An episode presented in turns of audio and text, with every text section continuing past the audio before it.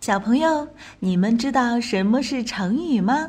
成语是汉语词汇中一种已经定型的词组，有固定的结构和意思。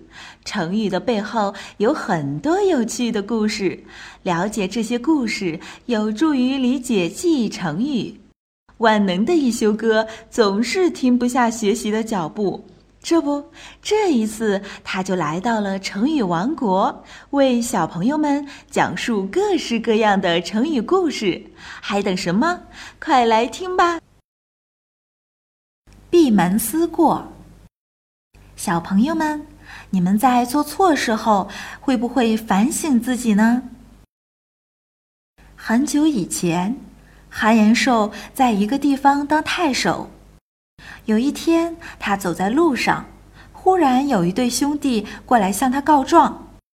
其中一个说：“我弟弟占了我的耕地。”另一个说：“这地本来就是爹妈在世的时候分给我的，可是哥哥硬说是分给他的。”这件事对韩延寿影响很大，他十分惭愧地说：“我作为太守，是这个地方的领导人。”却没有教会百姓做人，才发生今天这种兄弟争家产的事。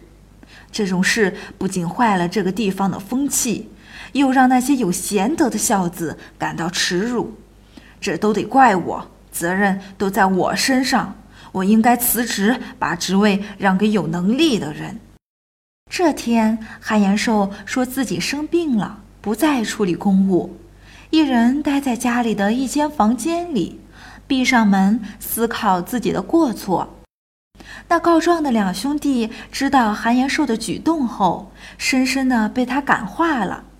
他们俩流着眼泪，光着身子去韩延寿的家里请求原谅。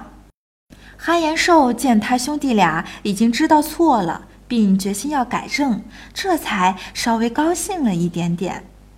但他从这件事看到了自己身为太守而未能尽到责任的过失，也感到非常伤心。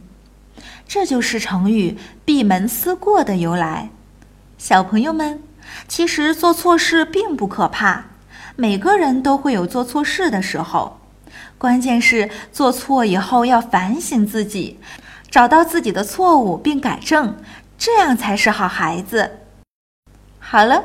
想要了解更多内容，微信关注“一休哥”，记住是艺术的“艺”哦。